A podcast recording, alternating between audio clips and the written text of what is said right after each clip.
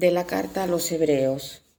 Hermanos, rodeados como estamos por la multitud de antepasados nuestros que dieron prueba de su fe, dejemos todo lo que nos estorba, liberémonos del pecado que nos ata para correr con perseverancia la carrera que tenemos por delante.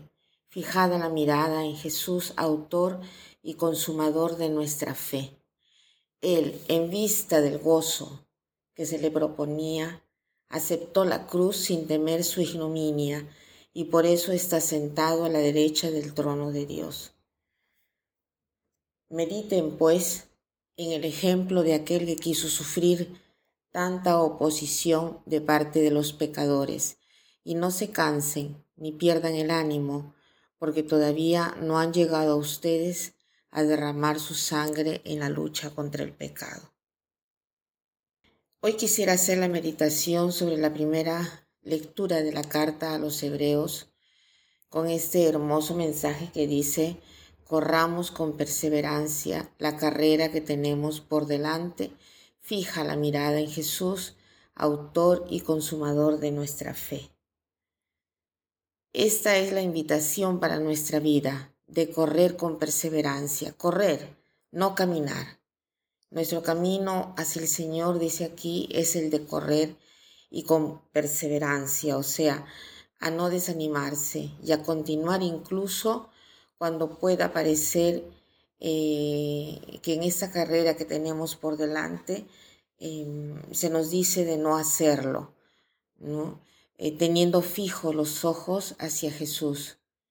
Claro, porque no podemos nosotros caminar mirándonos hacia nosotros mismos, mirando nuestras fuerzas y no solo mirando eh, a Jesús. Lo que impresiona en esta invitación es que se nos dan tres condiciones al inicio.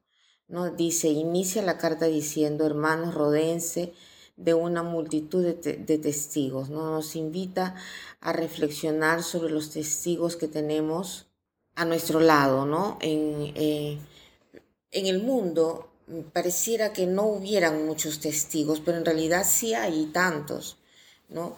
El testigo no es solo el que ha visto, sino el que confirma lo que ha sucedido. El testigo eh, es usado mucho en el sistema judiciario, por ejemplo, ¿no? Para probar lo que se está tratando de demostrar, ya sea en la acusación o ya sea en la defensa. El testigo demuestra la validez de la fe. Esto es el camino de la fe, ¿no?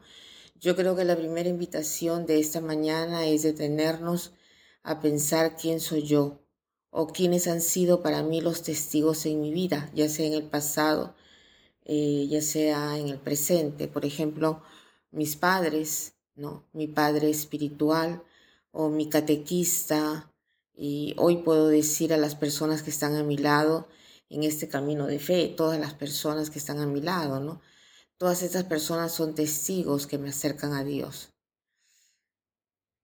Después la lectura continúa, ¿no? Y dice, rodeados como estamos por la multitud de antepasados nuestros, ¿no? Que dieron prueba de su fe, dejemos todo lo que nos estorbe, liberémonos del pecado que nos ata. Para correr con perseverancia debemos poner de lado todo lo que nos pesa y el pecado que nos persigue, o sea, las preocupaciones, las ansias de la vida.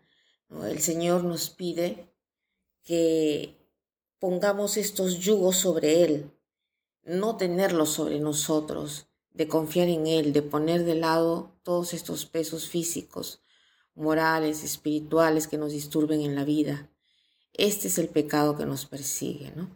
Nuestra conciencia nos habla, nuestra conciencia nos indica lo que está bien y lo que está mal. Y delante del conocimiento de nuestro pecado, el Señor nos invita no a encerrarnos en nosotros mismos, no a sentirnos equivocados, sino a mirar hacia Él y darle a Él, a través de la confesión, darle el peso, darle mis pecados. Nos dice reconcíliate. Solo así podremos correr con perseverancia, con confianza en esta carrera. El día de hoy la iglesia nos da un ejemplo de un santo que ha hecho esto, ¿no? San Juan Bosco, un hombre que dejó de lado una carrera universitaria para dedicarse a sus jóvenes, un modelo educativo, un modelo increíble que aún los salesianos en la actualidad llevan adelante su espíritu, su inspiración. Entonces nosotros, inspirados en este testigo, modelo, queremos correr en este camino de la fe. Dejemos atrás lo que nos pertenece y miremos a Él, a Jesús. Hay una frase de Don Bosco que dice, eh, caminen con los pies por tierra y con el corazón hacia el cielo. Caminen con los pies por tierra y con el corazón hacia el cielo. Que pasen un buen día.